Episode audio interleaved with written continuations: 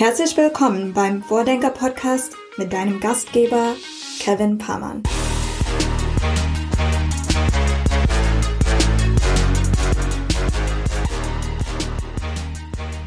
Hier ist die sechste Folge Vordenker Podcast, diesmal mit dem Zitathandelsblatt Messias der Digitalisierung im deutschen Mittelstand, Philipp Depiereux. Neben diesem Podcast stand uns Philipp auch für unsere projekteigene Fortbildungsreihe Innovation Gym zur Verfügung. Philipp, herzlichen Dank auch nochmal dafür, dass du dir da die Zeit genommen hast. Ja, und auch damit nicht genug. Philipp hat es sich anschließend nicht nehmen lassen, auch noch allen Teilnehmenden sein Buch, sein neues Buch, Werdet Weltmutführer mit Mut und neuem Mindset in die digitale Zukunft zur Verfügung zu stellen. Ich persönlich habe das Buch schon vorher gelesen gehabt und kann hiermit eine ausdrückliche und uneingeschränkte Leseempfehlung aussprechen. Wer das Buch allerdings just in diesem Moment nicht lesen kann, keine Sorge, auch für euch liegt jetzt ziemlich cooler Content, Audio-Content genauer gesagt, der Vordenker-Podcast mit Philipp Depiereux. Los geht's. Philipp, das Handelsblatt bezeichnet dich als sowas wie den Messias der Digitalisierung im deutschen Mittelstand. Du bist äh, außerdem Gründer und Geschäftsführer der Digitalberatung Adventure. Äh, heute würde man vielleicht auch eher Company Builder sagen. Ähm, Adventure wurde 2017 von äh, der großen Wirtschaftsberatung äh, Ernst Young übernommen. Äh, du bist selbsternannter Change Rider, auch ein sehr cooles und spannendes YouTube-Format, wie ich finde. Mehrfacher Buchautor, kommen wir gleich nochmal zu. Du bist äh, vierfacher Familienvater und stolzer Besitzer von 68 Anti-Trump-Shirts. Ähm, was gehört noch in diese Vorstellungsrunde? Ja, hallo, freue mich sehr dabei zu sein, mein Lieber. Ähm, Hardcore-BVB-Fan, das fehlt noch. Das, das ist dir noch besonders wichtig zu erwähnen, ja, wunderbar. Genau, absolut. Du bist jemand, der sich äh, aber außerdem auf das sogenannte Rückgrat des, äh, der deutschen Wirtschaft, nämlich den Mittelstand, fokussiert hat. Welche, welche typischen Muster begegnen dir im deutschen Mittelstand am häufigsten? Ja gut, also ähm, also gut, also erstmal muss man ja die positiven Muster nennen. Ne? Also die sind natürlich selbstbewusst, die sind nah an ihren Mitarbeitern dran, den äh, sozusagen die den mittelständischen äh, geschäftsführenden Gesellschaftern, Inhabern sind sozusagen die Menschen sehr sehr wichtig, mit vielen sozusagen in vielen Generationen verbunden mit den mit den mit den Mitarbeitern, sehr sehr innovativ. Also das sind sozusagen die die guten Dinge. Ja, was ich natürlich in der Breite sehe, ist natürlich eine gewisse Saturiertheit, ne? eine gewisse Zufriedenheit. Ähm, jahrzehntelanges Wachstum. Äh, teilweise hat, haben die Mittelständler ja auch eine Historie von 80, 100, 150, 200 Jahren.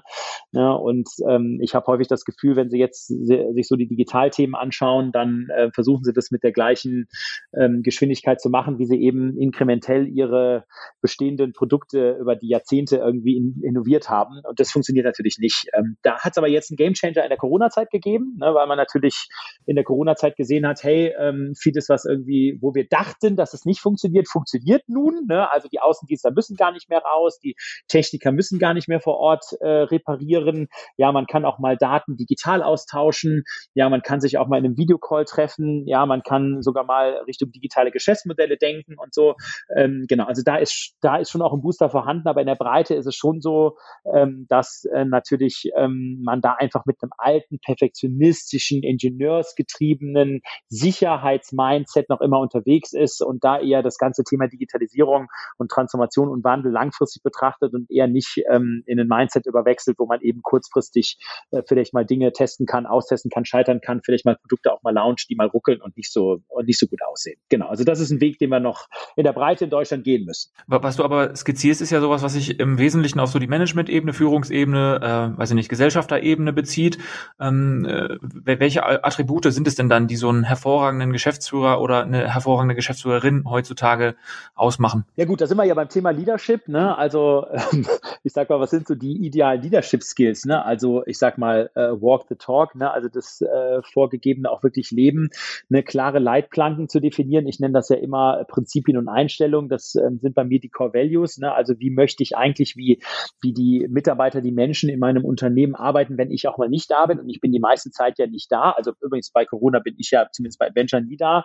Ne? So und ähm, so und dass man diese Leitplanken und Prinzipien definiert und ähm, natürlich die lebt und die auch jeden Tag lebt und vorlebt. Also sozusagen ständig in eine, mit einer Kommunikation ähm, in die Mannschaft reingeht und sagt, hey, guck mal, das waren jetzt gute Beispiele und das waren schlechte Beispiele. Also nicht nur klassisch die, also die Core Values, manche nennen die auch Werte, an die Wand malt, sondern da sozusagen ständig für steht und die verteidigt und die mit Beispielen verständlich ähm, entsprechend hinterlegt. Das Thema Kommunikation ist natürlich auch ein Riesenthema geworden, dass man natürlich in Zeiten von Corona Corona, wo man eben nicht äh, mal einfach auf eine Europalette steigen kann, ja, oder ähm, in Produktionsbetrieben, viele Mittelständler produzieren ja mal über ähm, ähm, äh, irgendwelche Bretter ko kommunizieren kann, weil viele, weil viele Menschen auch nicht da sind und weil die vielleicht das auch gerade gar nicht lesen, wie auch immer. Also da natürlich auch auf virtuelle Kanäle ähm, entsprechend umsteigen und natürlich auch ein Stück weit eine ehrliche Kommunikation ähm, den Mitarbeitern entgegenbringen. Also es ist eben in Corona wenig planbar, es ist wenig langfristig planbar. Da vielleicht auch mal eine Sorge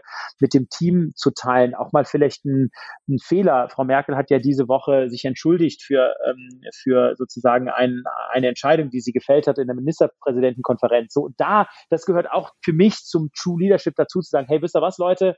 Ja, ich habe das nach bestem Gewissen und Wissen, habe ich das entschieden, war falsch und das nehme ich entsprechend zurück. Und natürlich das Thema Passion und Vision Vision, also natürlich Mitarbeiter zu führen und zu leiten, gerade in so einer unsicheren Zeit, dann natürlich ehrlich zu kommunizieren, aber natürlich ein tolles Bild, gutes Bild nach vorne ähm, äh, zu zeichnen, dass natürlich die Leute da auch in einem aktuellen sehr schwierigen Umfeld in Familie und Betrieb und Gesellschaft und zu Hause eingesperrt und so natürlich da auch äh, Hoffnung ähm, ähm, spüren und natürlich auch mit Volldampf ähm, weiter im Unternehmen engagiert und motiviert unterwegs sind. Ja. Es gibt ja auch diesen, diesen bekannten Spruch, der mir dazu einfällt von so einem äh, US-amerikanischen amerikanischen Ökonom, äh, kennst du bestimmt auch, ähm, Culture Eats Strategy for Breakfast. Ähm, was, was hältst du von dem Spruch? Also ist es am Ende das, was du sagst? Also ähm, glaubst du, dass es am Ende um dieses, äh, sorry, schlimmes Buzzword, aber dass es am Ende um, um das Mindset tatsächlich geht? Ja, natürlich. Also es geht, das, das meinte ich ja so ein bisschen auch mit Walk the Talk. Also ich meine, du kannst strategisch jetzt irgendwie ähm, was machen und was machen wollen, wie du es möchtest. Es geht um sozusagen eine gute Organisationsstruktur, es geht eine gute Unternehmenskultur, äh, um eine gute Unternehmenskultur, es geht wie Dinge wie ähm, Empowerment, wie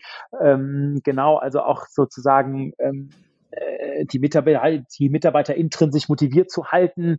Ja, da gehört auch ein guter Kommunikationsmechanismus dazu. Ähm, genau, es geht um Vertrauen. Ja, das heißt, dass man sozusagen ähm, das, was man kommuniziert und das, was man vielleicht auch für Sorgen hat und was für Probleme gibt, dass man die nicht vorenthält, das ist ja auch so ein typisches deutsches Thema, dass man das irgendwie gar nicht anspricht, ja, ähm, und vielleicht auch Probleme, die man hat, vielleicht gar nicht transparent anspricht, sondern dass man die Probleme transparent anspricht und mit Lösungen kommt oder halt gemeinsam an Lösungen arbeitet. Also das ist sozusagen ganz, ganz wichtig und das Mindset Mindset an sich ist ja eh, ähm, das ist ja eh etwas, was wir in Deutschland natürlich ähm, massiv ändern müssen. Man sieht es auch wieder in der Corona-Pandemie, wie die Politik, äh, mit welchem Mindset die da unterwegs sind in einer ähm, hochrisikobehafteten, unsicheren Welt. Da ist die Politik ja auch nicht gewohnt, sich drin zu bewegen.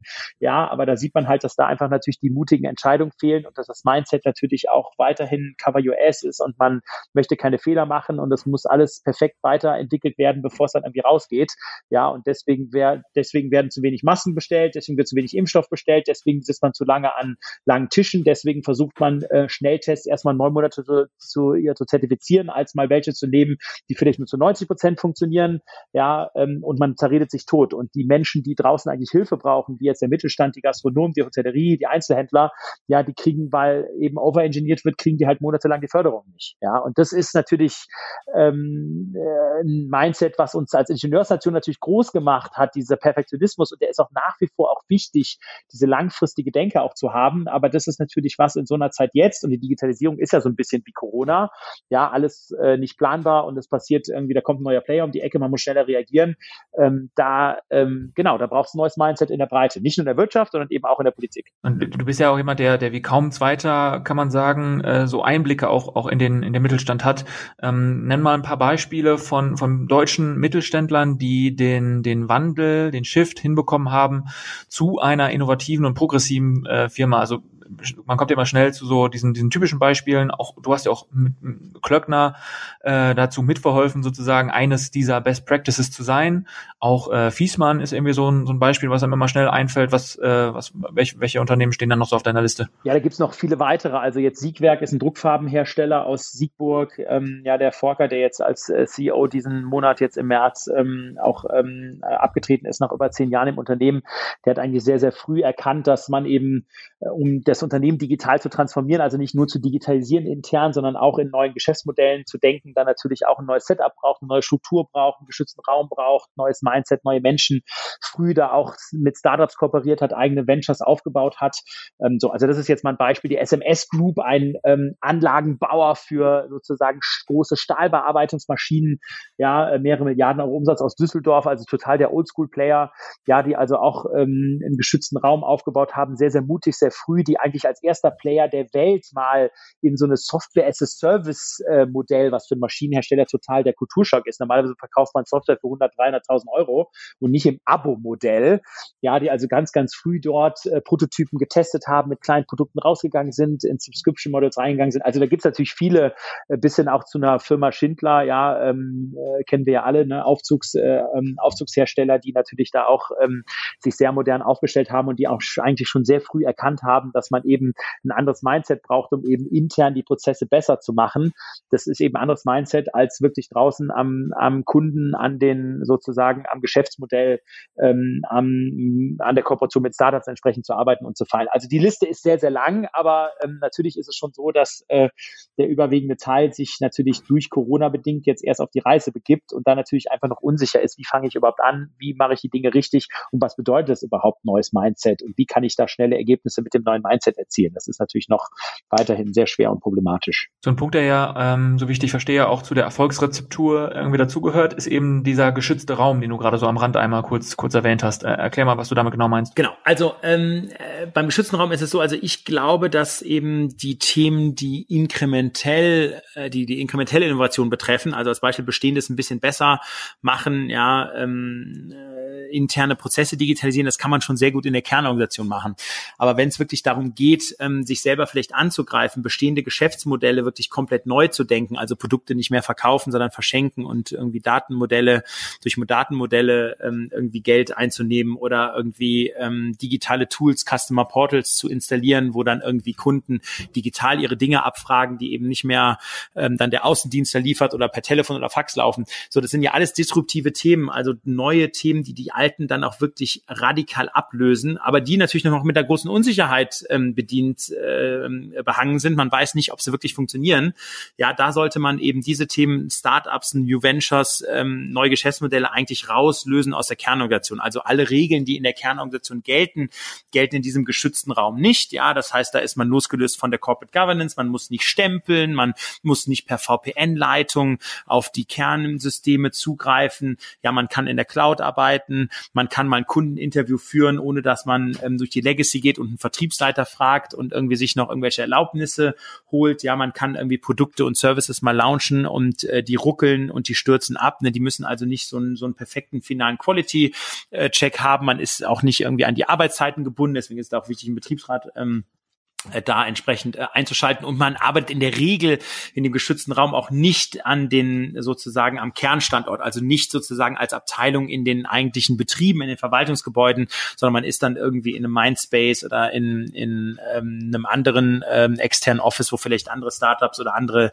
Digitaleinheiten sich entsprechend tummeln. Ne? Und ähm, so und dort ähm, entwickelt man sozusagen radikal nutzerzentriert, ja an der Kundenschnittstelle, an der Nutzerschnittstelle kann ja auch der Lieferant sein, neue digitale Lösungen Lösung innerhalb von Tagen und Wochen. Davon funktionieren aber ganz viele nicht. 90 Prozent plus minus, die stellt man ein und die, die funktionieren, die bringt man dann zurück in die bewahrende Kernorganisation. Warum ist die Kernorganisation bewahrend? Weil die ja erfolgreich laufen, habe ich ja gesagt, seit 10, 100 Jahren alles sehr, sehr gut.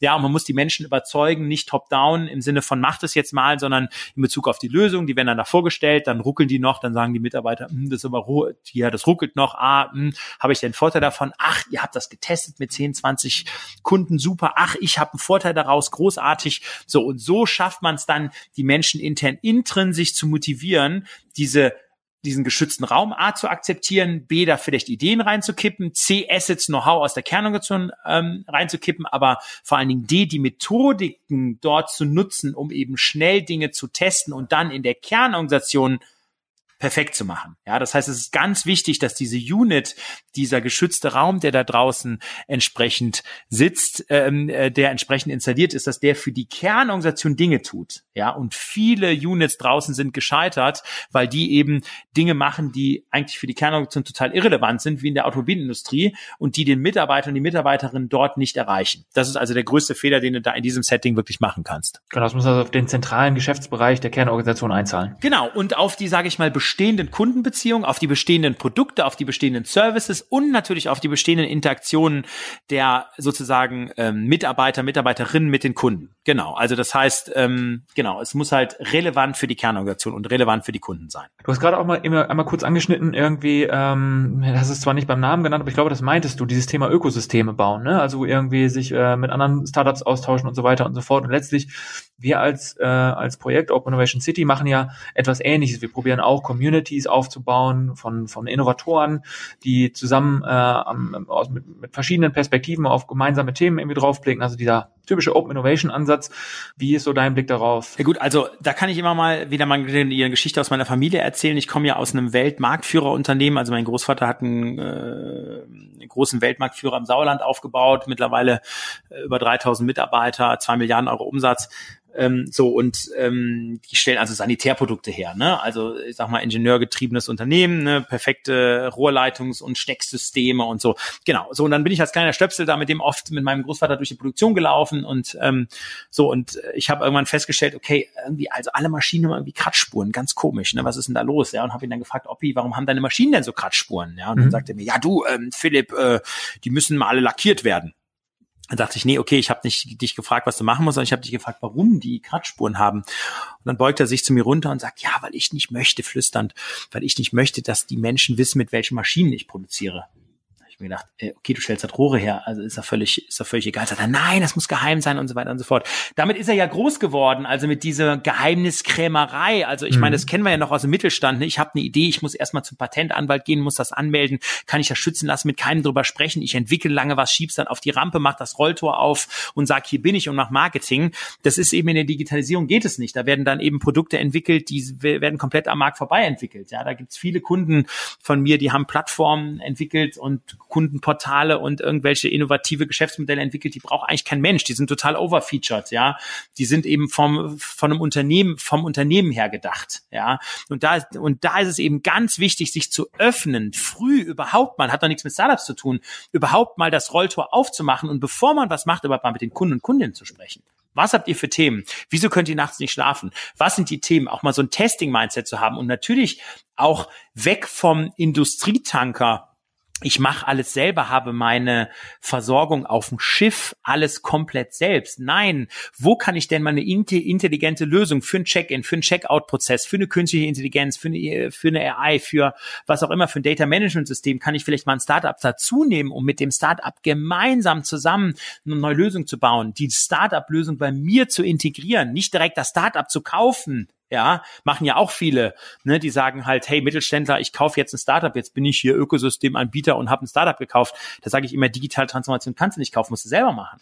Ja, aber du musst dir halt eben Player am Markt anschauen. Da gehören auch Lieferanten dazu, Mitbewerber, vielleicht auch Kunden, aber auch Startups oder eben auch Partnerunternehmen, die da draußen sind, Forschungseinheiten wie ein Fraunhofer Institut oder genauso auch ihr, ne, dass man da sozusagen sich öffnet und sich anschaut, wie kann man gemeinsam, vielleicht auch in einem Co-Creation-Ansatz, gemeinsam an neuen Lösungen arbeiten. Weil der Mittelständler bringt mit Kohle, Assets ähm, und vielleicht auch eine Kundenbeziehung, ja, und das Startup oder sozusagen ein paar Leute Leute vom Markt bringen, vielleicht eine ganz neue Methodik, eine Innovation, eine ganz neue Arbeitsweise, ähm, vielleicht sogar auch ein Patent mit, ja, so und ja. ähm, das entsprechend zu verbinden und gemeinsam an den Themen zu arbeiten, nicht ein Jahr an den Verträgen zu sitzen. Wie können wir ko hier kooperieren? Nicht das Startup direkt zu kaufen, sondern gemeinsam was zu schaffen. Das ist sozusagen den Gamechanger, den wir im Kopf ähm, noch in Deutschland brauchen. Das ist aber noch, ich weiß nicht, wie dein Blick ist, aber in meinen Augen doch noch auch ein weiter Weg. Ja, apropos ähm, Gamechanger, ne? also ich finde den, den, den, den Term Digitalisierung für, für mich und meiner Wahrnehmung ein ziemliches Unwort, ehrlicherweise. Ich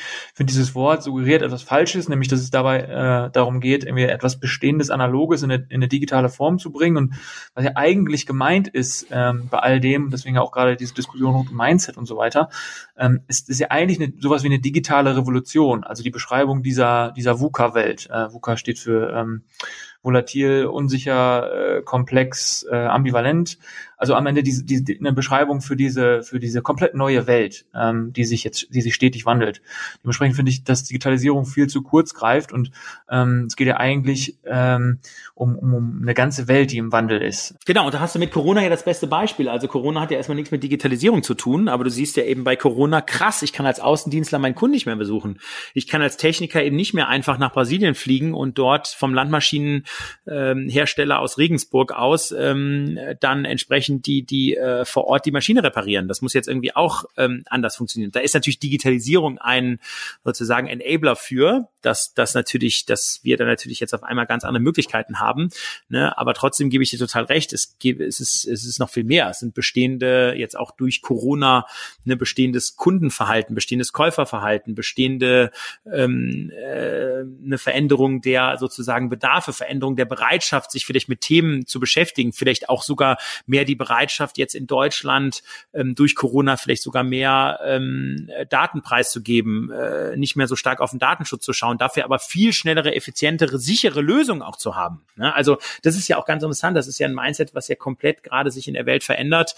Und ähm, man sagt ja, Corona hat uns da ja auch sieben Jahre nach vorne gebeamt, was ähm, sozusagen das ganze Thema Digitalisierung, Transformation und äh, sozusagen Readiness auch angeht, äh, uns mit diesen ganzen neuen Themen, nicht nur eben der Digitalisierung, ähm, sich zu beschäftigen. Und das ist, glaube ich, auch eine Chance und ich hoffe, dass das in der Breite jetzt auch erkannt wird und vor allen Dingen auch in der Nach-Corona-Zeit ähm, auch sozusagen mit einer ähnlichen ähm, Schnelligkeit ähm, und äh, mit einer ähnlichen Kraft und mit einem ähnlichen Umsetzungswillen dann äh, entsprechend äh, forciert wird, um dann hier eben auch die Wirtschaft und vor allen Dingen auch die Politik zu verändern. Apropos Ready, glaubst du denn, dass irgendwie, dass die Digitalisierung, also wenn, wir wenn, wenn die Digitalisierung tatsächlich diese technische Revolution ist, dann würde das doch auch bedeuten, dass eine Digitalisierung nie abgeschlossen sein kann, sondern dass es genau. eigentlich äh, einfach um eine Welt in neuen Spielregeln geht, oder? Genau, also mit ready meine ich halt eher ein Mindset im Unternehmen. Ne? Also ist das Unternehmen wirklich ready? Du hast ja eben von der VUCA-Welt gesprochen, ne, sehr, sehr schnell zu reagieren. Und das ist ja eben, schau dir jetzt mal die Automobilindustrie an, ne? die hatten, äh, die hat sozusagen äh, klassischen siebenjährigen Innovationszyklus. Ne? Und wenn die äh, dort diesen Innovationszyklus nicht ändern, dann wird es die irgendwann auch nicht mehr geben. Also dann werden die noch nicht mal als Foxconn für ein Apple Autos produzieren können, weil wer will schon sieben Jahre so eine Karre vorplanen. Ne? Also das geht ja nicht. So und dazu kommt natürlich das Mindset. Ne? Also wie ändert sich natürlich jetzt bei Automobil als Beispiel? Wie ändert sich jetzt Mo äh, Mobilität? Ne? Also ist man da jetzt eher im Auto oder nutzt man das Auto, um von A nach B zu kommen und macht halt um das Auto rum und im Auto ganz andere Dinge? Da ist man dann wieder beim Thema offene Plattform und so weiter und so fort. Und das ist ja eine Mindset-Sache. Wenn du da wieder beim Industrietanker bist und sagst, ich will keine offene Plattform, ich will Google nicht in, in, in, in Wagen rein haben, Apple auch nicht, ja gut, dann ist es halt ein Problem, wenn die Welt halt auf Google und Apple funktioniert. Ne? So und ähm, so und da da gehört eben natürlich das Thema Mindset ist natürlich eben ganz ganz wichtiger genau, also ein ganz, ganz äh, wichtiges Thema, um halt eben, äh, ich sag mal, mit dieser VUCA-Welt äh, nicht nur klarzukommen und die zu akzeptieren, sondern vor allen Dingen auch rattenschnell reagieren zu können. Ja. Du machst ja auch kein Geheimnis daraus, dass du selber äh, Tesla-Fahrer bist, ne? Wo wir gerade bei Automobil waren. Äh, warum bist du Tesla-Fahrer und was hat Tesla qua Mindset gegenüber den äh, traditionellen deutschen Mitspielern, äh, was hat Tesla da voraus? Meine Damen und Herren, jetzt kommt der Tesla-Werbeblock. ähm, also ja, gut, ich bin natürlich total der Tesla-Junkie. Jetzt muss ich allerdings dazu sagen, jetzt ähm, gibt's ja auch den guten Herrn Dies von VW, über den schreibe ich ja auch in meinem Buch positiv. Das ist ja der einzige in der Automobilindustrie, der eigentlich aus Deutschland ganz gut wegkommt. Ja, der hat das Thema ja auch verstanden. Der transformiert ja gerade VW ja auch eher zum Plattformen ähm, und sozusagen Ökosystem Systemanbieter, ja, und ähm, sozusagen zum, zum IT-Dienstleister ist genau richtig. Aber okay, was hat halt eben Tesla verstanden? Also ähm, Tesla hat natürlich verstanden das Thema ähm, wirklich radikale Nutzerzentrierung. Also wenn man sich in den, in, den, in den Wagen reinsetzt, der hat halt irgendwie zwei, drei, vier, fünf Knöpfe. Der hat halt ein User Interface, was sich ständig verändert. Also Over-the-Air-Updates ähm, ist, war für viele, ist für viele Automobilhersteller Hersteller noch totales Fremdwort und wenn muss man irgendwie dafür zahlen, ja, aber ähm, wenn halt jetzt ein neues Feature reinkommt, ein Abstandsassistent oder sonst irgendwie eine neue Kamerafunktion von der Kamera, die schon da ist, ja, dann ähm, wird das einfach over the air abgespielt. Es war sozusagen ganz, ganz lange ähm, oder ist teilweise ganz ähm, äh, ja ganz lange nicht äh, möglich. Es ist sozusagen volle Google-Integration. Also das Navigationssystem ist nicht irgendwie so ein Krückensystem von irgendeinem äh, Automobil-OEM, was vor zehn Jahren entwickelt wurde, sondern das ist sozusagen State of the Art, ähm, hat dort sozusagen alle Verkehrsdaten drin. Ja, ähm, die Reichweite, also Akku als Beispiel. Ne? Also der neue Tesla S hat jetzt eine Reichweite von 800 Kilometern. Also ich glaube, du findest keinen deutschen Hersteller, der eine Reichweite über 400 Kilometer hat. Ne? Das Thema Infrastruktur, also du musst mal überlegen, wenn du jetzt einen Elektrowagen hast und den willst du jetzt mal laden und du bist mal 500 Kilometer unterwegs, ja, wo willst du den denn laden? Das ist ja schwierig, ne? Da musst du jetzt die Ladesäulen finden, gibt es ein Schnellladesystem.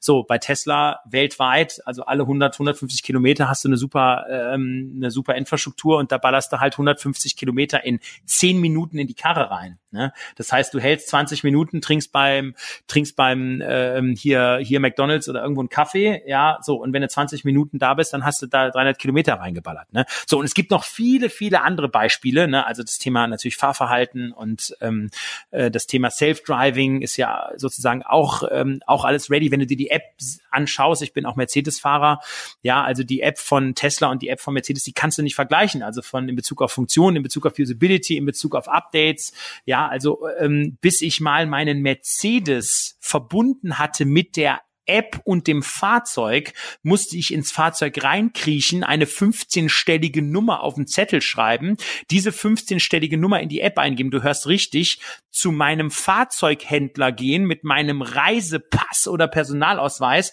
und bei meinem Fahrzeughändler vor Ort die App freischalten lassen. Du hörst richtig. Das ist übrigens vor einem Jahr war das, ja. So, so, und das ist natürlich, ähm,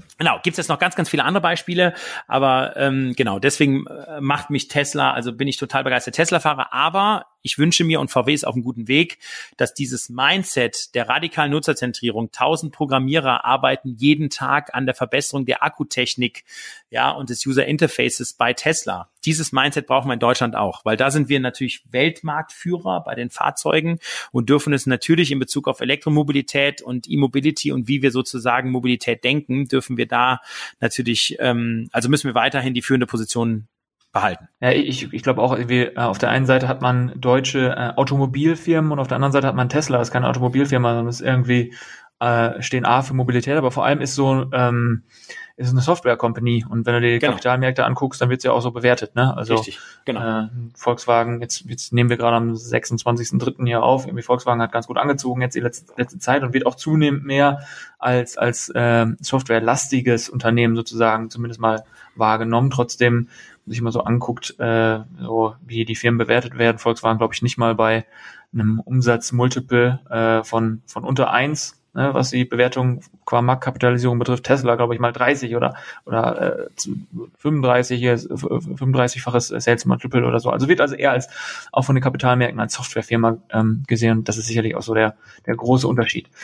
Aber ich glaube, das hat man erkannt, ne? Das stimmt, aber da natürlich auch jetzt bei ähm, ne, Volkswagen, ne, die Aktie, die jetzt irgendwie von irgendwie Ende, ähm, ich habe es jetzt nicht im Kopf, ne, also von Ende ähm, 2020 jetzt von irgendwie 150 auf mittlerweile 250 angestiegen ist. Das sind ja auch Werte, die man ja so äh, eigentlich nicht kennt von der Good Old Traditional Industrie. Ne, also da muss ich schon sagen, da hat der Markt eben auch erkannt, dass, ähm, und da sind wir wieder beim Thema Leadership, also ich sag mal, ohne Leadership, das war ja unser Anfangsthema, ne, und ohne einen CEO, der da vorangeht, der mutig Bestehendes hinterfrage, ähm, ihr Bestehendes in Frage stellt, der mutig auch mal bereit ist, ähm, die Cash Cow, die weiter gemolken wird und auch die nächsten fünf Jahre weiter gemolken wird, ja, ähm, zu hinterfragen und Neues sozusagen anzugehen, der mutig ist, vielleicht auch den Shareholdern mal zu sagen, hey Leute, wir müssen, wir können jetzt weniger Dividende, wir können weniger Dividende zahlen, müssen da vielleicht einen Großteil des F&E-Budgets mal in ganz neue Themen stecken, wo wir gar nicht wissen, was hinten rauskommt. Ja, also denen wird dann, glaube ich, hinten raus nicht nur der Markterfolg äh, geben, sondern ähm, genau, also die werden sozusagen auch im, äh, im äh, Aktienkurs und generell auch in der Daseinsberechtigung dann hinten raus einen Platz haben und, ähm, und dann erfolgreich sein. Und das ist jetzt am Beispiel dies und äh, VW in meinen Augen äh, nicht nur am Börsenkurs, sondern auch wie die die Modelle rausbringen, was sie für ein Mindset haben, eigentlich sehr, sehr gut zu sehen.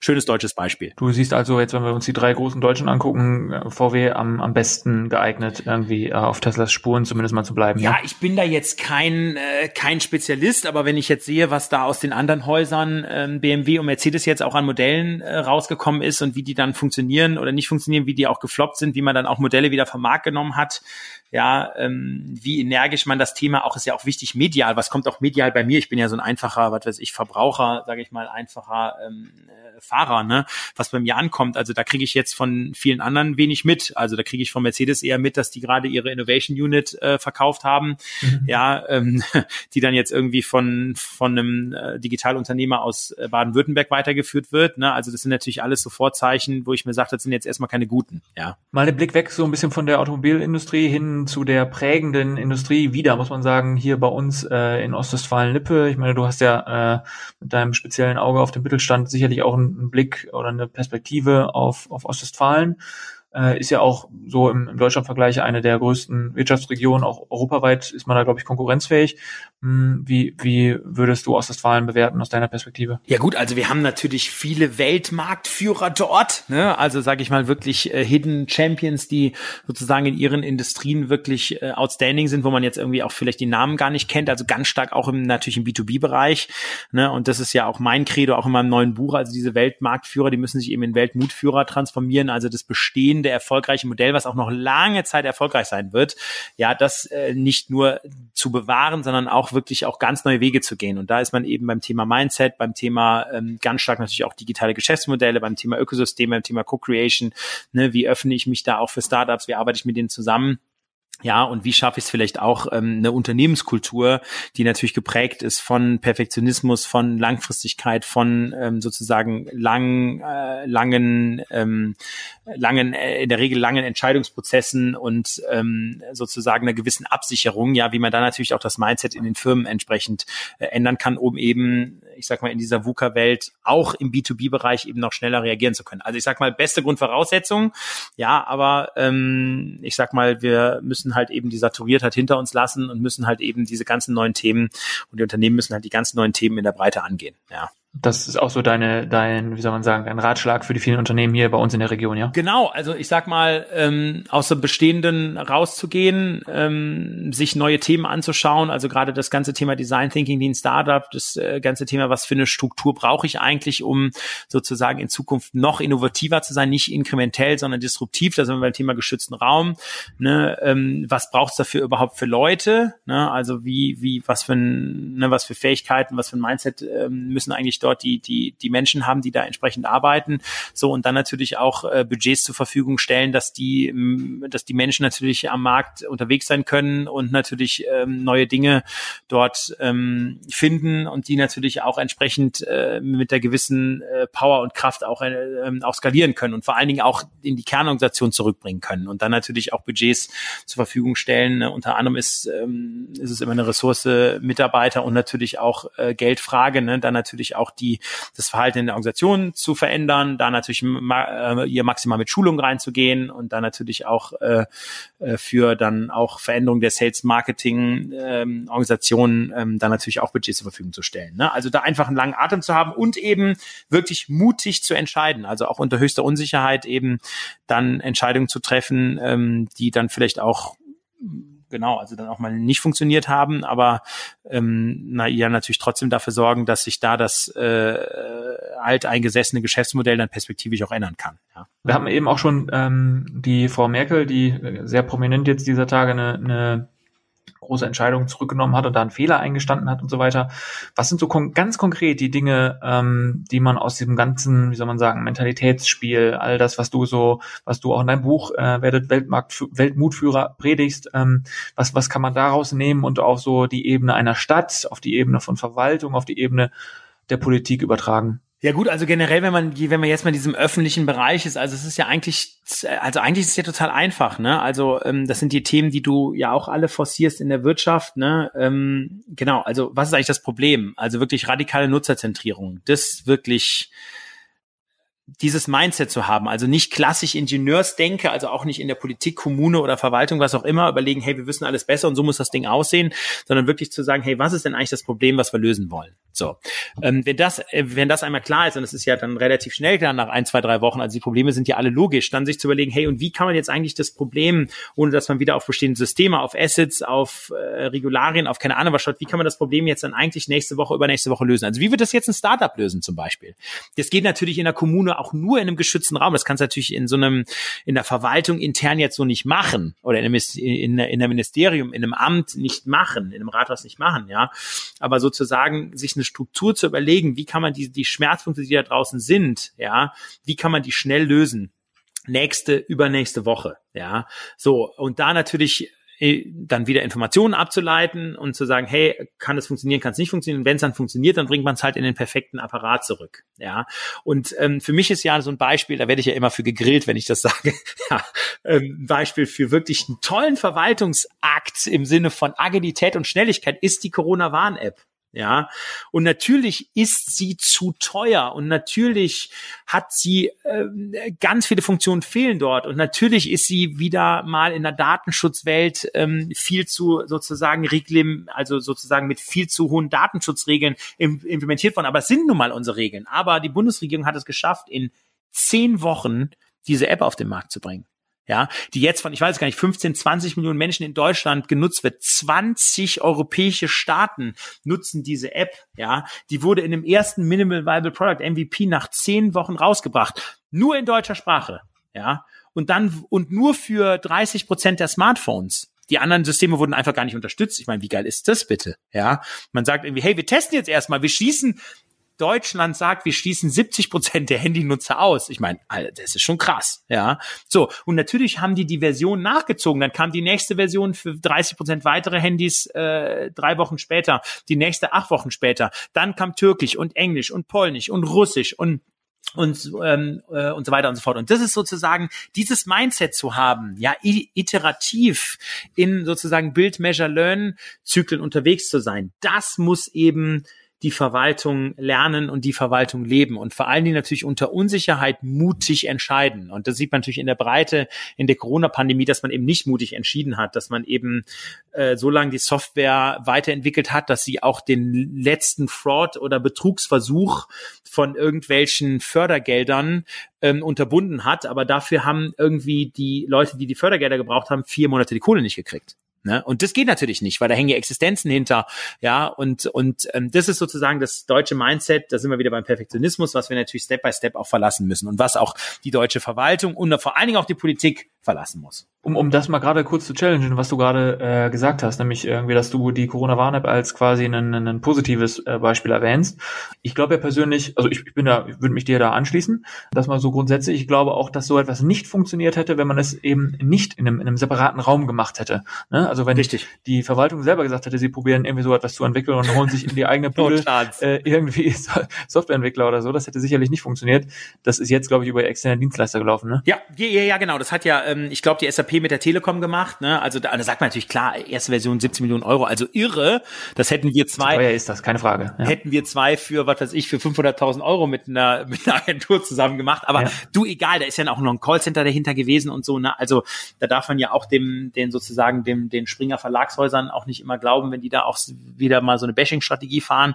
Ne? Aber ich sag mal, overall ist es natürlich schon so, dass das, also das Mindset war großartig und in zehn Wochen das hinzustellen. Also bei vielen Downsides, keine Frage, muss ich schon sagen, Chapeau, mein Respekt. Ja, genau. Hätte man wahrscheinlich, wenn man das, wenn man sich äh, die Szenario vor zwei, drei Jahren uns gefragt hätte, die, dass, dass die äh, Politik da so etwas entwickeln muss, hätten wir ja gesagt, dass das länger dauern würde. Ja, ich hätte im Dezember schon gesagt, 2000, äh, 2019 hätte ich gesagt, okay, also wenn sowas kommt, fünf Jahre, also mindestens wahrscheinlich zehn hätte ich gegeben, ja. Was anderes, eine Idee, auf die, die du mich gerade gebracht hast, gibt es eigentlich irgendwie, äh, zumindest irgendwie ein, so, soweit du weißt, so etwas wie so ein Innovation Lab im Bereich Verwaltung und Politik? Ja, also es ist ja immer mal in der Diskussion mal so ein Digitalministerium ähm, äh, sozusagen ins Leben zu rufen, ne? also die dann sozusagen an den unterschiedlichen Ministerien dran dann sozusagen so einen geschützten Raum bilden. Also das, ähm, vielleicht kommt das jetzt auch mal mit mit den nächsten Wahlen. Also das ähm, wird ja auch sehr stark von der äh, FDP äh, propagiert Ähm, also das muss ich halt anschauen. natürlich gab es auch sozusagen diese Units an den Ministerien dran. Also als Beispiel das Verteidigungsministerium hatte mal, ähm, ihr Ministerium hatte mal den Cyber Innovation Hub in Berlin. Na, also da hat sozusagen ein kleines Team von 30, 40 Leuten im Bereich sozusagen Defense, ähm, aber auch sozusagen auch äh, Verbesserung der, was weiß ich, Arbeitsabläufe von den Soldaten und irgendwie, wenn die auf irgendwie Rettungsmissionen sind oder so, keine Ahnung, ja, ähm, da natürlich einfach mit, mit Startups kooperieren, Ökosystemgedanken, ähm, genau, da auch das Thema Agilität mehr reingebracht. Also da gibt schon auch viele, viele Initiativen. Dann gibt's ja auch die Hackathons, ne? Also da war ja jetzt am Wochenende wieder Update Deutschland, lief ja, wo man dann an, an also ne, gesponsert oder gefördert vom oder begleitet oder initiiert vom Bundeskanzleramt, also Frau Merkel und Dorothee Bär, die da sozusagen hinterstanden, wo dann irgendwie in einem ähm, Hackathon dann Ideen eingereicht werden und an denen jetzt gearbeitet wird in so einer Sprintlogik. Also da gibt schon ein bisschen was, aber ist es jetzt etwas, was systematisch sich durch Land zieht in der Breite? Also da sind wir natürlich noch weit, also ultra weit von entfernt, ne?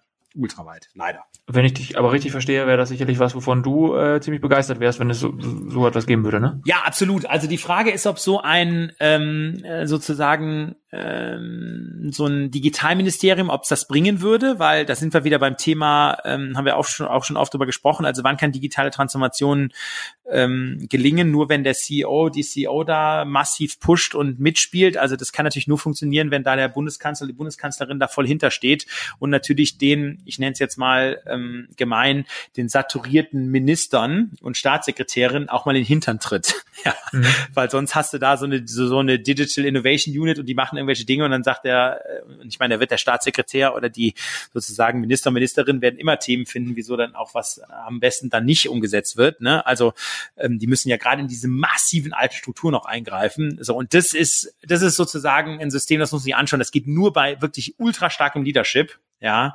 Ähm, und da darfst du natürlich keine, wie ich immer so schön sage, Cover-US-Mentalität haben. Ne? Da musst du eben als äh, Bundeskanzler, in dem Fall als Bundeskanzlerin, natürlich ähm, unter höchstem Risiko entscheiden. Und da wirst du auch Entscheidungen treffen, die dann hinten raus nicht funktionieren. Ja, und dann kennst du ja selber unsere Medienlandschaft und dann die Opposition und so. Also das ist, ah, das ist sozusagen jetzt nicht so easy wie in der Wirtschaft, aber ich glaube, es ist auf jeden Fall machbar, aber nur mit Strong Leadership. Stand bei mir tatsächlich auch noch auf dem Zettel, diese, dieses Thema Cover-My-Ass-Mentalität, also dieses Bewahrertum irgendwie. Da würde ich, würde ich gerne nochmal so ein bisschen äh, ganz kurz nochmal tiefer reingehen. Also du meinst damit ja letztlich sowas, ähm, dass dass vor allem bei so Akteuren, äh, ja, in der Wirtschaft, aber auch in der Politik immer so entweder so das aktuelle Quartal oder aktuelle Geschäftsjahr irgendwie, dass da der Fokus drauf liegt, auf dem, auf dem kurzfristigen Erfolg. Bei Politikern ist es dann eben die aktuelle Legislaturperiode äh, äh und man eher so zu dieser zu diesen äh, sicheren ähm, Aktionen neigt, als jetzt irgendwie den großen Sprung in Richtung Zukunft zu wagen. Und das ist ja auch so ein bisschen sowas wie dein wie eine Kernbotschaft in, in deinem neuen Buch, ne? Äh, vielleicht nochmal in deinen Worten. Genau, genau. Und generell ist es ja so, wenn du dir jetzt die digitale Transformation, Digitalisierung anschaust, das ist natürlich alles unsicher. Es gibt keinen Maßnahmenplan, es gibt keine äh, Digitalstrategie, die du machen kannst für zehn Jahre und dann bist du auf Kurs und dann setzt du das um. Ne? So, also das gibt's halt nicht. So und ähm, wenn man sich natürlich das, die klassischen Manager und Managerinnen anschaut anschaut, ne, die haben halt natürlich ähm, Zielvereinbarungen, die sind halt äh, wie du gesagt, wie du gesagt hast, nächstes Quartal oder dieses Jahr bezogen. Ne? Die sind natürlich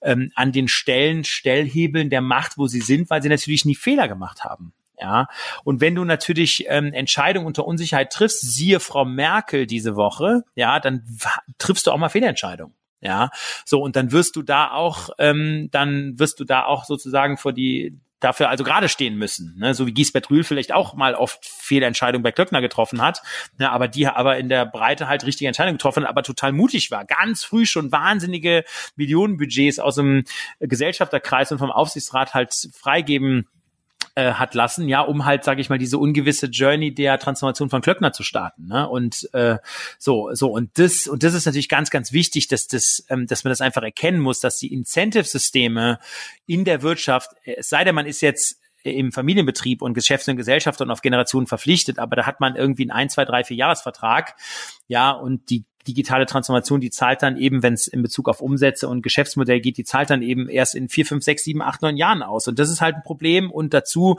ist halt das Problem, dass eben in der un, in dieser Ungewissheit und in dieser unsicheren Situation und VUCA-Welt eben von 10, 20, 30 Entscheidungen, die dann da eben getroffen werden, ja, dann vielleicht auch mal 10, 15 auch falsch sind und Dinge auch nicht nicht funktionieren, ja, ähm, und dafür dann natürlich die Menschen öffentlich angegriffen werden oder dann vielleicht auch dann bei einer Entscheidung dann der Shitstorm kommt oder eben dann der Gesellschafterausschuss oder der Aufsichtsrat sagt, okay, und den Vorstand, ähm, den besetzen wir jetzt dann doch anders. Siehe ja dies, VW, das sieht man Diskussion schon, ne? So, ähm, der ja auch nur ganz knapp das letzte äh, sozusagen, äh, also ganz knapp, da ja eigentlich nur, wenn man den Medien glauben kann, an Bord geblieben ist, ja. Hätte uns nicht verwundert, wenn er, äh, wenn die Nachricht jetzt letzte Woche gekommen wäre, ne? Genau, ja, ja, absolut, genau. So, und das ist, ähm, genau, und das ist das große Thema und das betrifft jetzt nicht nur Führungskräfte, sondern natürlich auch Mitarbeiter und Mitarbeiterinnen. Also gibt es ja ganz viele Beispiele, wo die Menschen ja schon auf äh, Cover US trainiert werden. Schau dir die Schule an. Also wer steht denn in der Schule auf und sagt, nee, ähm, nee, nee, Herr Lehrer, damit bin ich nicht einverstanden. Und müssen wir das mal anders machen, wenn irgendwie was weiß ich, selbst ein Diskriminierungsfall habe ich sehr viel erlebt. Ja, wer ist denn da aufgestanden und sagt in der Schule zum Lehrer oder geht zum Rektor und sagt, das ist nicht in Ordnung? Klar, da ist man angepasst, da guckt man, man kriegt gute Noten, man will nicht einen Kopf, man will nicht einen Kopf, äh, den soll man nicht rausstecken. Ja, da, man muss irgendwie angepasst sein. Ja, wer, wer, wer, wer äh, setzt sich denn auf die Seite von der Frau Merkel, die sagt, hey, ähm, ähm, wir schaffen das in der, in der Flüchtlingskrise. Die meisten, die schweigen, oder die reden halt dagegen. Ja, wenn du wenn du dafür geredet hättest, ich habe mich ja sehr stark dafür diesen Satz eingesetzt. Du, ich habe Morddrohungen gekriegt, der Shitstorm, ich habe einen Artikel bei der Welt geschalten. Du hör mal, da waren von 900 Kommentare waren 850 Hasskommentare, kannst du dir gar nicht vorstellen. Ja, und davor haben die Leute natürlich Angst, sich zu positionieren, gegen Querdenker zu positionieren. Das ist ja nicht nur das Handeln, sondern das ist ja auch eine sozusagen eine Position, die man ja, wenn man eben gehört wird, ja, und wenn man eben jetzt Top-Manager ist oder Top-Politiker ist, ja, ähm, da kann man, ja genau, da wollen viele auch Dinge nicht sagen, weil sie eben dann von der Fraktion eins draufkriegen oder von den Medien gegrillt werden oder die Wählerschaft auf Facebook oder Instagram oder sonst wo über die herläuft. Also das ist schon wirklich ein großes Problem leider. Und weil man, wie du ja auch sagst, man wird auch ein Stück weit dazu so, so sozialisiert sozusagen. Genau, die Erziehung ist angepasst. Sei ruhig, äh, wenn der Lehrer was sagt, machst du das.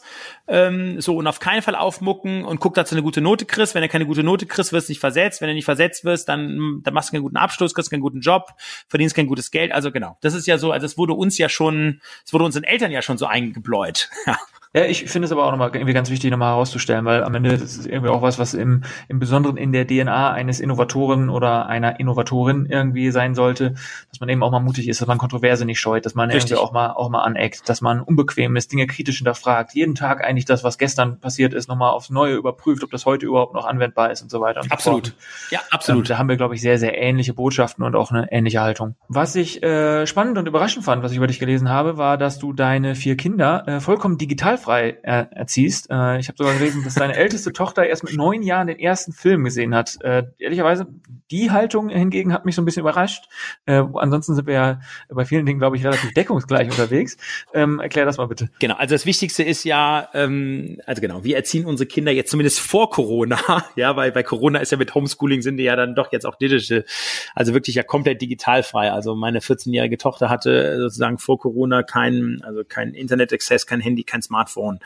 Ähm, genau, so. Und ähm, warum haben wir das äh, sozusagen A, nicht nur lang durchgehalten und warum glauben wir, dass es das wichtig ist? Ich glaube, dass die ähm, Kompetenzen der Zukunft übrigens sowohl für Erwachsene als auch jetzt die heranwachsenden Kinder als auch Studenten, Auszubildende, völlig egal, ähm, sechs sind. Das ist äh, auf der einen Seite Kreativität und Mut, ähm, Empathie, Sozialkompetenz, Kommunikationsfähigkeit und Teamfähigkeit. Und wer sich so ein mhm. bisschen mit Digitalisierung im auch frühkindlichen Alter, also gerade jetzt mal auch Grundschule, ich sag mal so bis zehn, elf Jahren, ne, ähm, äh, beschäftigt, der ähm, sozusagen sieht eigentlich sehr schnell, dass je mehr die Kinder im digitalen Umfeld sind, egal ob kontrolliert oder unkontrolliert, desto mehr werden diese Kompetenzen wirklich zurückgebildet. Ne? So, also ich sag mal, die, die, ähm, die werden nicht ausgebildet, sondern die sozusagen, also man wird weniger empathisch, man, man, man entwickelt keine, keine Sozialkompetenz. Man ist vielleicht, wenn man vorher kommunikativ war und man ist so stark in digitalen Medien drin, dann wird sozusagen die Kommunikationsfähigkeit reduziert. So, so mit diesem Blick, also auch wenn man sich die Hirnforschung anschaut, das ist ja auch bewiesen, ja, sagen ja auch Kinderärzte, ne, ähm, haben wir eben entschieden, unsere Kinder digitalfrei zu, ja, zu erziehen. Das heißt nicht, dass meine Tochter mit 15 jetzt nicht auch dann irgendwann mal ein Smartphone kriegt, kontrolliert und begleitet und so, das ist ja klar. Das heißt auch nicht, dass wir jetzt nicht mal abends hier im Lockdown mit dem 11- und der 14-jährigen Mann einen Film schauen oder so. Mhm. Ne, aber natürlich ist es so, ähm, dass wir die ähm, Kinder und gerade jetzt die, also die, die Kleinkinder in den ersten zehn Lebensjahren, also komplett eigentlich von digitalen Medien wirklich fernhalten. So. Ähm, und das, ja, das haben wir gut geschafft. Die Kinder sind auch keine Mobbing-Opfer in der Schule, die sind beliebt in der Schule, ja, ähm, und ähm, wir haben auch keinen Streit ähm, ähm, zu den Themen zu Hause. Normalerweise hat man ja äh, Streit, hey, Airtime und darf ich nochmal die Stunde das, die Stunde das, fünf Stunden das und der darf das und Netflix und so. So, das haben wir, ja, das haben wir gar nicht. Und ich sage immer, meine Kinder haben mich noch nie gefragt, ähm, ob sie einen Autoschlüssel haben dürfen und mal mit meinem Elektrowagen fahren können. Die haben mich auch noch nie gefragt, ob sie ein Smartphone haben dürfen. Ne, das ist einfach total klar. Wichtig ist, letzter Satz, alle Eltern, die das anders machen, sind wunderbare Eltern. Also ich kenne ganz viele Kinder, die sind von morgens bis abends digital vers ihr, ihr verseucht. Unkontrolliert haben die schon mit zwei Jahren ähm, mit dem iPad-Halter am äh, Tisch gesessen und haben sich beim Essen die Filme angeschaut. Ja, ähm, da sage ich, tolle Eltern, tolle Kinder. Ja, ähm, das will ich jetzt gar nicht negativ verurteilen. Ja, wir machen es eben nur für uns anders und wir haben ja, genau. Bis jetzt sehen wir, dass sich die Kompetenzen, die sechs Kompetenzen bei unseren Kindern in der Breite eigentlich ganz gut entwickeln. Also deswegen ähm, würden wir es auch wieder so machen. Es ist ganz, ganz interessant, weil wir haben in diesem Podcast ja auch schon an verschiedenen Stellen auch über so Zukunftskompetenzen gesprochen, auch darüber, was, was sich vielleicht in der Schule vielleicht hier und da verändern müsste und so weiter. Und dein Plädoyer für diese eben sechs genannten Soft Skills äh, fand ich immer mal ganz, ganz, ganz wertvoll, dass vielleicht ja auch äh, diese Themen in der, in der, in der Bildung etwas stärker in den Vordergrund ja. äh, rücken könnten oder sollten. Ja, und wichtig ist nicht nur bei den Kindern, sondern überleg dir mal die sechs Kompetenzen und dann guckst du mir den Lehrer an heutzutage, die Lehrerin. Okay, da ist kein, da wird keine der sechs Kompetenzen gelehrt. Keine. Mhm. Ne? Und das ist ja auch nochmal wichtig. Also das heißt, da müssen wir wie bei der Digitalisierung, wenn wir sagen, hey, die Kinder, die Schulen müssen digitaler werden, dann müssen wir gucken, okay, unsere Lehrer brauchen Digitalkompetenz. Ja, genauso brauchen unsere Lehrer Kompetenz in diesen sechs Bereichen. Natürlich ist das auch eine elterliche Aufgabe, diese Kompetenzen zu entwickeln.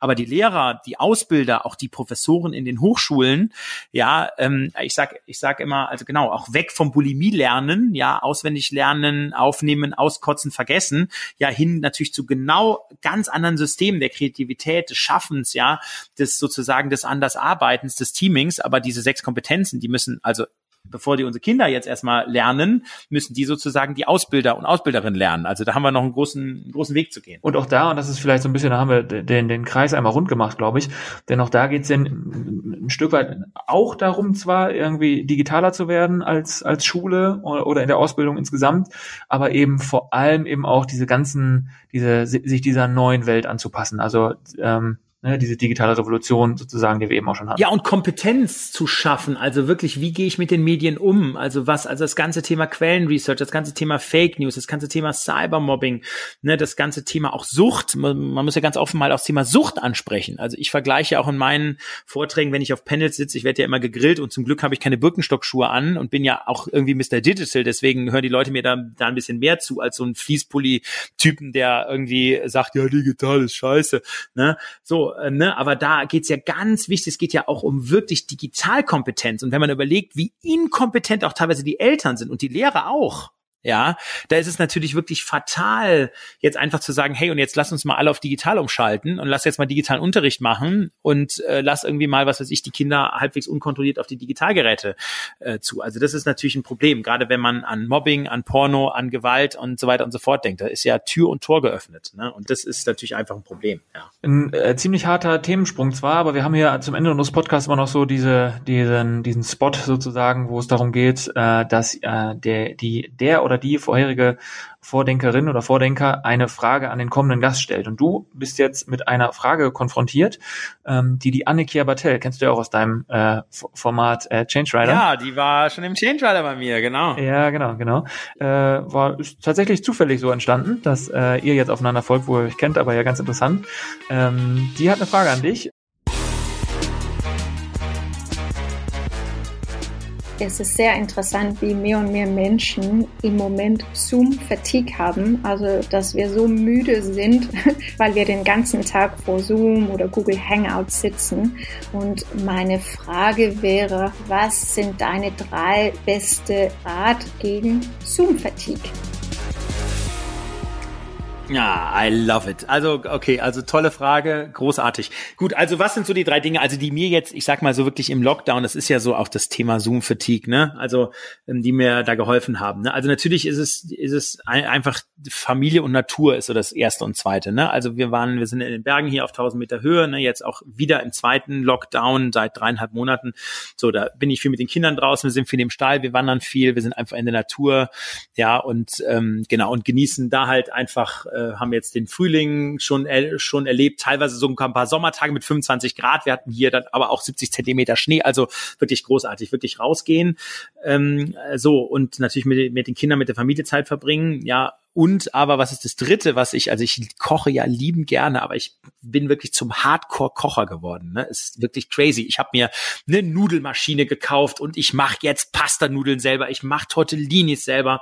Ja, ich habe mich jetzt mal an Trüffeln versucht, habe für 150 Euro mal total verrückt irgendwie bei so einem Online-Versendhändler in Italien Trüffel äh, ihr gekauft, habe jetzt mir ne, mir eine Trüffelsoße selber gemacht mit selbstgemachten Pasta und so. Hat echt scheiße geschmeckt am Anfang. Mittlerweile schmeckt es übrigens gut am dritten Mal. Build Measure Learn. So, genau. Und bin da einfach auch mehr so ins, ähm, ich bin gar nicht so der Handwerker und so mega kreative, so im sozusagen Händedoing. Ja, aber ähm, genau, bin da, also habe da auch mit den Kindern zusammen gekocht und so. Also das war sozusagen, genau, also Natur, Kinder, Familie und Kochen, das ist mein großes, ähm, das ist mein großes Programm gewesen. Und zumal wir haben sogar noch eine doppelte Herausforderung hier in Tirol wir haben halt keine Menschen hier außer die Nachbarn und ein befreundetes Pärchen, ne, weil niemand ist hier, die, die Grenzen sind ja zu, es können nur Leute hier sein, die sozusagen Erst- oder Zweitwohn äh, ihren Zweitwohnsitz haben.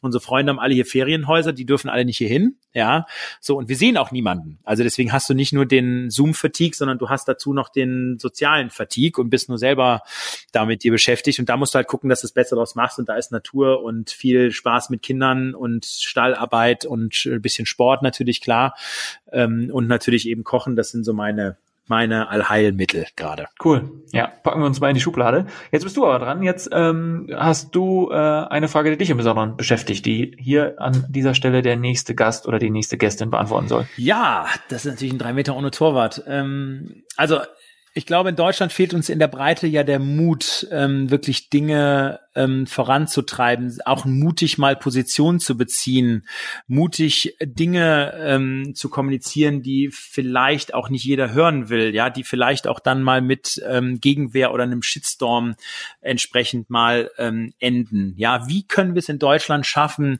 dass wir sowohl in der Wirtschaft bei CEOs männlich-weiblich bei den Entscheidungen beziehungsweise in der Politik unsere altbewährte Cover Ass Mentalität ablegen können? Okay, bin ich sehr, sehr gespannt, wie, ich auch. das ausgeht. also du bist beim, beim nächsten Podcast dabei, hoffe ich. Ja, gerne. Siehst du, okay. Hey, wir sind am Ende des Podcasts äh, angekommen. Ähm, cool. Meine dringende Empfehlung zum Schluss nochmal, lest unbedingt äh, Philipps neues Buch oder ähm, ja, so neues gar nicht mehr, aber auf jeden Fall noch sehr, sehr relevant äh, werdet äh, auch ihr zu Weltmutführern und ähm, Philipp, was kann man neben dem Lesen des Buches noch tun, um, um zum Welt Weltmutführer zu werden? Hast du da noch eine letzte Botschaft an unsere Hörerinnen und Hörer? Ja gut, also ähm, ja, habe ich. Also ähm, ich sag mal, um mutig zu sein, also überlegt euch, wo könnt ihr selber einen Beitrag ähm, leisten, um die Welt wirklich ein Stück weit besser zu machen. Ja, und das, ähm, da gibt's ja jetzt ein gutes Beispiel mit der kleinen Greta Thunberg, die ja, ist ja durch Corona ein bisschen ausgebremst worden, aber die ja wirklich eine tolle Initiative geschaffen hat, die ja dann auch Wirtschaft und Politik zum Nachdenken ähm, gebracht hat und die unsere Familie übrigens massiv verändert hat. Also auch mein äh, sozusagen saturiertes, kapitalistisches, äh, umweltfeindliches Denken komplett ähm, komplett geändert hat. Ja, ähm, und ähm, genau, und da, das ist sozusagen der Appell an euch alle, dass ihr selber in eurem Umfeld, glaube ich, wahnsinnig viel bewirken könnt. Ja, und sucht euch einfach ein Thema, was irgendwie für, für euch wichtig ist, was für euch passt und setzt euch eben mutig ein ähm, für dieses Thema und äh, kämpft dort dann vielleicht auch mal gegen Windmühlen und äh, auch wenn ihr Rückschläge habt, kämpft dann weiter dafür. Und es gibt viele, viele gute Beispiele da draußen, wo mutige kleine Menschen, die nicht machtvoll waren, die nicht Milliarden auf dem Konto hatten, äh, trotzdem äh, riesige Dinge bewegt haben. Und ich glaube, das, ich glaube, dieses Mindset, wenn wir da in Deutschland wieder reinkommen und jeder auch für sich selber mutige Entscheidungen trifft und für sich selber versucht, kleine und große Rädchen zu drehen, dann glaube ich, dann haben wir alle auch eine tolle Zukunft vor uns. Cool. Dann machen wir hier den Deckel drauf, den Podcast. Vielen lieben Dank, dass du, ähm, dass du dir Zeit genommen hast, äh, Philipp. Äh, äh, gute Zeit in, in Österreich weiterhin. Äh, pass auf dich und deine, deine äh, ja, sechsköpfige Familie auf und äh, hoffentlich bis bald. Danke dir, alles Gute dir und äh, hat großen Spaß gemacht, das Gespräch. Merci. Danke, bis dann. Ciao. Ciao.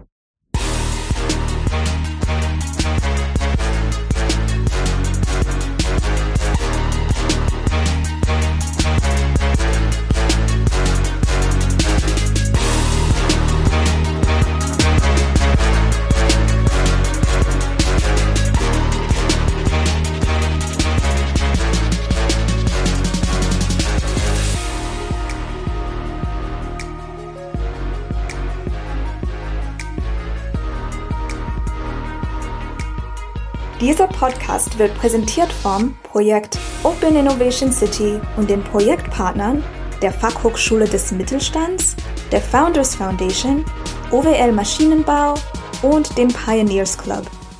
Ein besonderer Dank gilt unserem Förderer, dem Ministerium für Wirtschaft, Innovation, Digitalisierung und Energie des Landes Nordrhein-Westfalen.